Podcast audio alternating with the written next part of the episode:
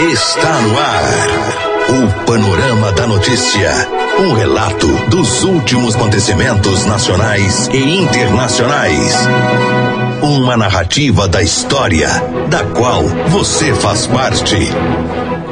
Agora 10h31. Bom dia, Rio Paranaíba. Bom dia, Alto Paraíba. Hoje, quinta-feira, 3 de outubro de 2019, está começando a edição número 48 do Panorama da Notícia, o seu diário de notícias da manhã. Panorama da Notícia é um programa jornalístico com abrangência regional do Alto Paranaíba. Eu sou Raquel Marim, junto com Silvana Rua. Bom dia. Bom dia, Raquel. Bom dia aos ouvintes da Paranaíba FM. Você pode ouvir o Panorama da Notícia em 99,5 em mais de 15 cidades do Alto Paranaíba e também através das plataformas digitais. Estamos ao vivo também em vídeo no site paranaíbafm99.com.br. O céu hoje amanheceu aberto. Neste momento registramos média de 26 graus de temperatura em Rio Paranaíba. E o dia hoje deve ser de sol com algumas nuvens e não deve chover. A máxima deve ser de 34 graus e a mínima de 22 graus. Estamos na primavera brasileira. Essa é a Rádio Paraíba FM, a rádio que é a sua voz, cobertura e alcance para milhares de ouvintes. Para falar conosco, mande-nos um WhatsApp no 34 3855 9195. Panorama da Notícia, um oferecimento de Semi. Nosso compromisso é com a informação séria e imparcial. É o jornalismo da Paranaíba FM, disponibilizando seu espaço a serviço da comunidade nesse país chamado Brasil. Mais um dia está começando, é mais uma oportunidade de sermos ainda mais felizes. Você está na Rádio Paranaíba, a rádio que é a sua voz. Bom dia. Confira agora os principais destaques do Panorama da Notícia. Nesta edição do Panorama da Notícia, você vai saber que. Motorista passa por momentos de terror durante assalto e pede ajuda para recuperar carreta roubada. Após 15 horas de interdição, BR-262 é liberada devido a um tombamento de carreta em Ibiá. Adolescente que atirou contra a própria cabeça passa por protocolo para determinar morte cerebral. PM de Rio Paranaíba prende duas, duas pessoas por vandalismo. Tudo isso e muito mais aqui no Panorama da Notícia. Agora 10h34. E confira a principal informação desta manhã. Teve início manhã desta quarta-feira o protocolo médico para investigar se houve morte cerebral do adolescente que, utilizando de um revólver calibre 32, atirou contra, contra a própria cabeça nesta última terça-feira em Patos de Minas. Ele segue internado no hospital regional. Segundo uma fonte, a família analisa se irá autorizar a doação de órgãos. O garoto de 15 anos foi atendido por uma equipe do SAMU que o encaminhou para, para atendimento médico no Hospital Regional Antônio Dias, onde deu entrada em estado grave e passou por procedimentos cirúrgicos. A polícia investiga se ele praticava roleta russa no momento do disparo. O protocolo para determinar a morte do cérebro do paciente começou a ser realizado hoje, para só então poder ser dado o laudo final. Nossa reportagem procurou a assessoria de imprensa do Hospital em Patos de Minas, que disse que não pode passar informações sobre o caso. No entanto, uma fonte relatou ao Patos Já que a família cogita fazer a doação dos órgãos. A polícia. A serviço da comunidade. Agora 10h35, a Polícia Militar de Carmo do Paranaíba recuperou nesta quarta-feira, dia 2, uma, uma motocicleta que havia sido furtada no dia 7 de novembro na rua Gabriel Costa. O fato aconteceu após denúncia anônima de que havia um indivíduo suspeito transitando em uma motocicleta pelo bairro Santa Cruz e que ele havia entrado em uma estrada vicinal que fica nos fundos do cemitério. De acordo com o boletim de ocorrência, neste momento a PM se deslocou até o endereço citado e deparou com o autor André Luiz Afonso Júnior Carazinho andando a pé na estrada. Ao ser questionado sobre o que fazia naquele local, ele entrou em contradição por diversas vezes, o que o levou a confessar que havia escondido a motocicleta Honda XL no meio do mato. O suspeito ainda contou aos policiais o local exato que o veículo estava escondido. Ele também falou que a motocicleta, que era dele, do autor menor de 16 anos.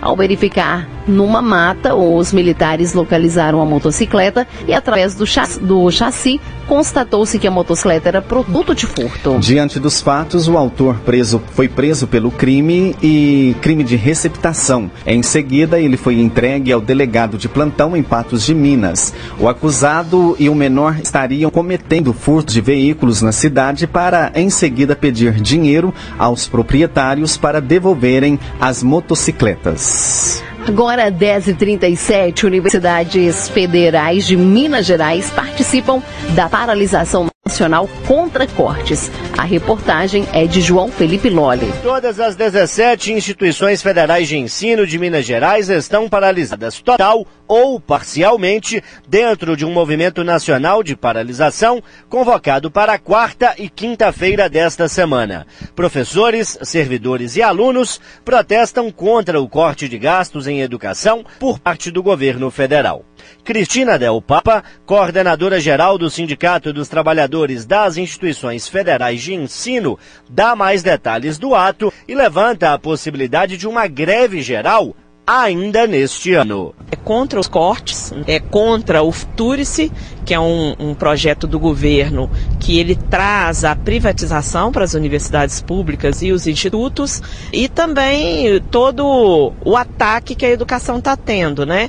O CNPq, por exemplo, ele está perdendo orçamento de 87%. O CNPq, quando tem cortes de bolsas, que já cortou quase 100 mil bolsas, né, pelo Brasil afora, ele paralisa a pesquisa nacionalmente, né? A CAPES, que é um outro instrumento da pós graduação que vai perder em torno de 60%, e, é, no geral, aí, os ataques que o ministro da Educação vem fazendo aos professores, dizendo que aqui só tem zebra gorda, né? Ele é professor de universidade, deveria saber que os salários aqui não são salários exorbitantes, né?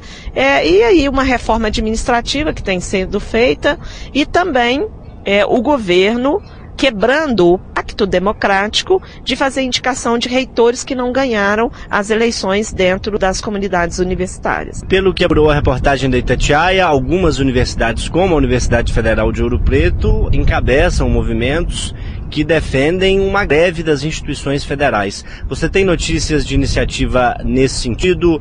É correto imaginar que a gente está se aproximando de um movimento grevista ou ainda não dá para afirmar isso? Olha, é, o primeiro termômetro que nós estamos tendo é essa greve por tempo determinado, de 48 horas, para a gente ver qual é a disposição de luta dos trabalhadores, sejam docentes ou técnico administrativo e dos estudantes, né? É, a gente percebeu que tem disposição de luta, porque aqui na UFMG, por exemplo, nós tivemos aí em torno de 60% de, de adesão, né, em todos os, os, segmentos. Tem sim uma proposta de uma greve nacional dos três segmentos e o termômetro é essa paralisação de 48 horas. Existe essa proposta, mas ainda sem data para ser votada, sem um período específico para entrar em vigor. Isso, tem uma discussão né, de que uma greve seria necessária, mas a gente ainda não tem data. Essa data ela vai ser avaliada, é, a possibilidade a partir das avaliações desse movimento das 48 horas. Ouvimos Cristina Del Papa, coordenadora geral do Sindicato dos Trabalhadores das Instituições Federais de Ensino. Repórter João Felipe Lolli. O panorama da notícia a seu serviço. Agora 10h40 e a Secretaria Municipal de Infraestrutura, Transporte e Obras informa que ficará intransitáveis e interditados os seguintes cruzamentos: Rua José Maciel com Rua Celestino Barbosa de Oliveira e Rua Prefeito Coronel Domiro Rocha Freitas, Rua Celestino Barbosa de Oliveira. A Prefeitura pede a compreensão neste momento para a população e ressalta que está trabalhando com todo o empenho para finalizar as obras de drenagem pluvial o mais breve possível. E agora 10 e 41 33 marcas de azeite de oliva tiveram a comercialização sus suspensa né, pelo Ministério da Agricultura, Pecuária e Abastecimento, que é o MAPA, por terem sido adulteradas. Nessa etapa, foram identificados 59 lotes com irregularidades. A maior parte das fraudes foi feita com a mistura com óleo de soja e óleos de origem desconhecida. Houve redução na comparação com a ação divulgada em abril de 2018, quando a fraude envolveu 46 marcas. As marcas que praticaram fraudes foram Aldeia Serra, Barcelona, Casa Medeiros, Cas, Casa Alberto, Conde de Torres, Dom Gamiero, Donan Prêmio, Flor de Espanha, Galo de Barcelos, Imperador, La Valen, Valenciana, Lisboa, Malaguenza, Olivás, Oliveiras do Conde, Olivenza, One, Pacho, Pachoeto, Porto Real, Porto Valência, Pramesa, Quinta da Boa Vista, Rio Olívia, São Domingos, Serra das Oliveiras, Serra de Monte Junto, Temperata, Torezane Prêmio, Tradição, Tradição Brasileira, Três Pastores, Vale do Madeiro e Vale Fértil. As fiscalizações que detectaram as 33 marcas irregulares são resultantes da Operação IS, iniciada em 2016. No entanto, essas marcas referem-se a coletas realizadas em 2017 e 2018. O processo é lento, pois envolve exames laboratoriais, notificação de fraudadores, perícias, períodos para apresentação de, de defesa, podem apresentar dois recursos no caso e julgamentos desses recursos em duas instâncias administrativas. O nome da operação é uma referência à deusa do, do, do Antigo Egito que detinha o conhecimento sobre a produção das oliveiras.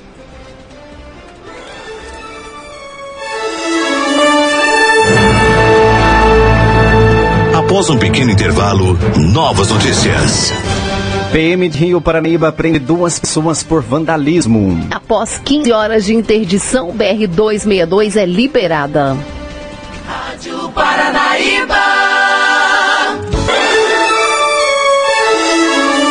Retomamos para que você saiba o que está sendo notícia hoje.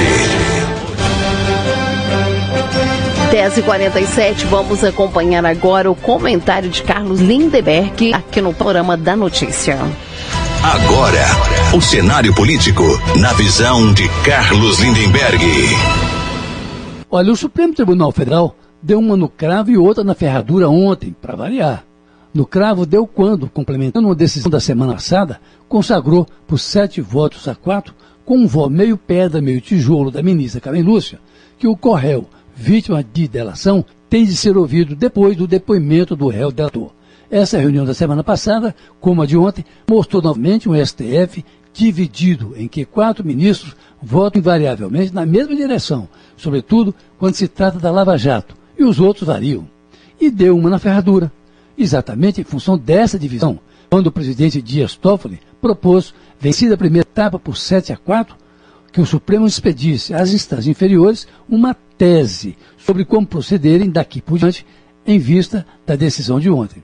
Nesse caso, tem havido duas votações? Sim.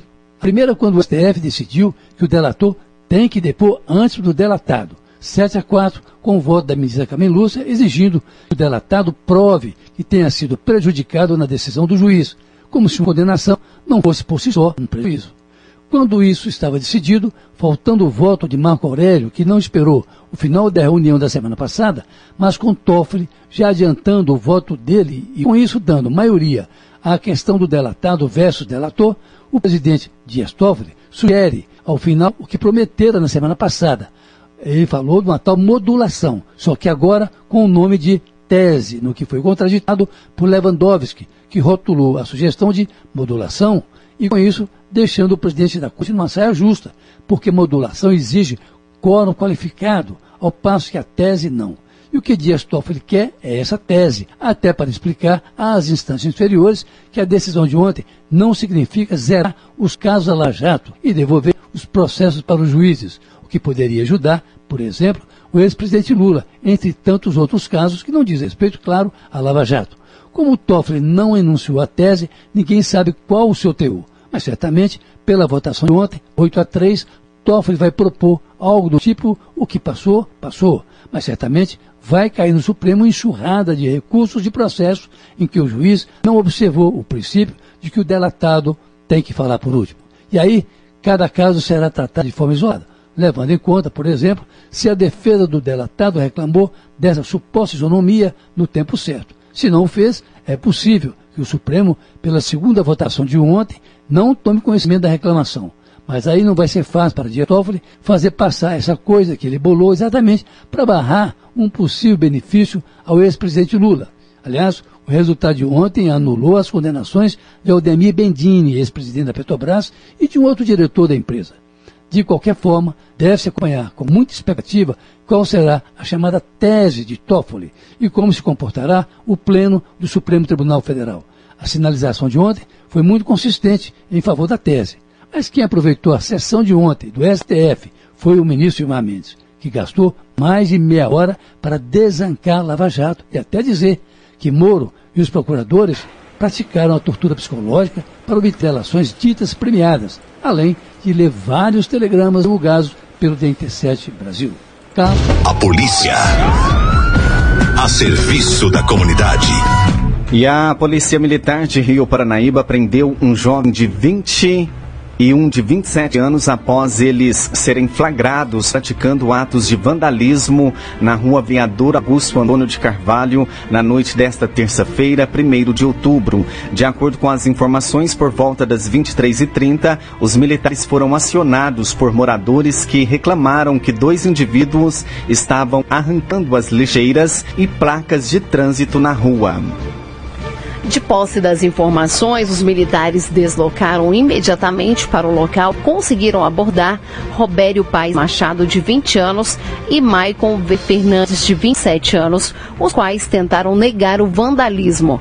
Nas proximidades, os policiais em, é, localizaram duas lixeiras e uma placa de trânsito vandalizadas e jogadas no chão. Diante do exposto, o jovem foi preso e o adolescente prendido em flagrante delito e encaminhado para a Delegacia de Polícia Civil de Patos de Minas para mais é, providências. Ainda segundo as informações, Maicon cumpre pena na penitenciária de Carmo do Paranaíba e foi agraciado com o conhecido saidão para visitar familiares. Agora 10,53 o dólar está sendo vendido hoje a R$ 4,12. O euro vale R$ 4,52. As poupanças com aniversário hoje rendem 0,50%. A palavra da especialista em economia, Rita Mundim. Tivemos uma quarta-feira tensa no mercado financeiro brasileiro, tanto por motivos internos quanto por motivos externos. Por aqui, houve um mal-estar por parte dos investidores em relação, principalmente, à Bolsa de Valores, ao comportamento das ações no futuro, já que, na abertura do mercado, havia um temor de que novos destaques pudessem ser aprovados na votação da reforma da Previdência. Com isso, o índice Bovespa abriu em queda, dólar em ligeira alta e os juros no mercado futuro subindo. Mas, com o passar do tempo e com a queda de todos os destaques, ou seja, a desidratação da reforma por enquanto, se resume aos 76, quase 77 bilhões de reais do abono salarial que foi votado na madrugada de terça para quarta. Houve um certo alívio e o real se valorizou perante o dólar, a moeda americana caiu quase 0,7% e fechou a R$ 4,13. Mas no mercado de risco, na bolsa de valores, não houve a recuperação que se esperava no preço dos papéis, em função da piora de percepção em relação ao crescimento da economia global. Com isso, a maioria das commodities caíram, como petróleo, minério, e derrubaram as bolsas pelo mundo afora e aqui não foi diferente. O índice Bovespa teve pior comportamento desde agosto e fechou em queda de quase 3%, com as ações de Vale, Petrobras e dos bancos liderando as perdas. Esse foi o resumo de ontem. mas a pulga continua atrás da orelha do investidor em relação à reforma da Previdência, já que os senadores estão colocando pressão no governo para a divisão dos recursos que irão do leilão do pré-sal que acontece em novembro. Eles ameaçam atrasar a votação da reforma em segundo turno, ou seja, votarão desde que saibam como serão divididos os recursos. E aí, o governo, através do ministro da Economia Paulo Guedes, disse ontem que cada bilhão desidratado da reforma que foi tirado no Senado será recuperado nessa divisão desse pacto federativo. Portanto, tem boi na linha e isso é ruim para o Brasil e para o mercado financeiro, que vê uma sombra na votação da reforma da Previdência no Senado, que até então era tida como certo de acontecer até o dia 10 de outubro. Rita Mundim, Agora 10h56 e um motorista de uma carreta passou por momentos de terror neste último dia 24 de setembro. Ele estava trabalhando quando criminosos emparelharam um carro ao lado de sua carreta e anunciaram o assalto. Ele foi obrigado a entrar no carro dos criminosos e ficou mais de 24 horas no meio do mato. O motorista pede ajuda para conseguir encontrar seu veículo e voltar a viver normalmente. O motorista de 40 anos, que preferiu não ter o nome revelado, veio até a redação do Patos hoje na tarde de quarta-feira e disse que passou por momentos de terror. De acordo com ele, os criminosos levaram a carreta completamente carregada.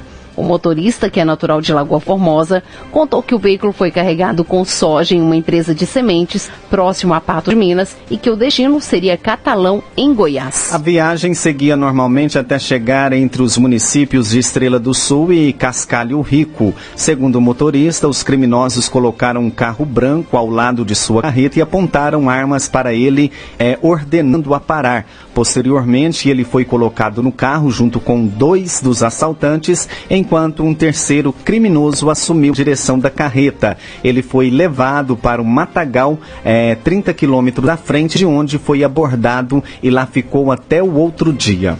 A abordagem aconteceu por volta das 7 horas no quilômetro 040 da MG 223 do, no dia 24 de setembro. Ele só foi liberado às 11 da manhã do dia 25. Ele contou a reportagem que ficou sob vigia o tempo todo de homens armados e que em determinado momento um dos criminosos saiu e voltou trazendo salgadinhos de festa e refrigerante para que eles pudessem se alimentar. Ao ser liberado, o motorista pediu socorro em uma fazenda próxima.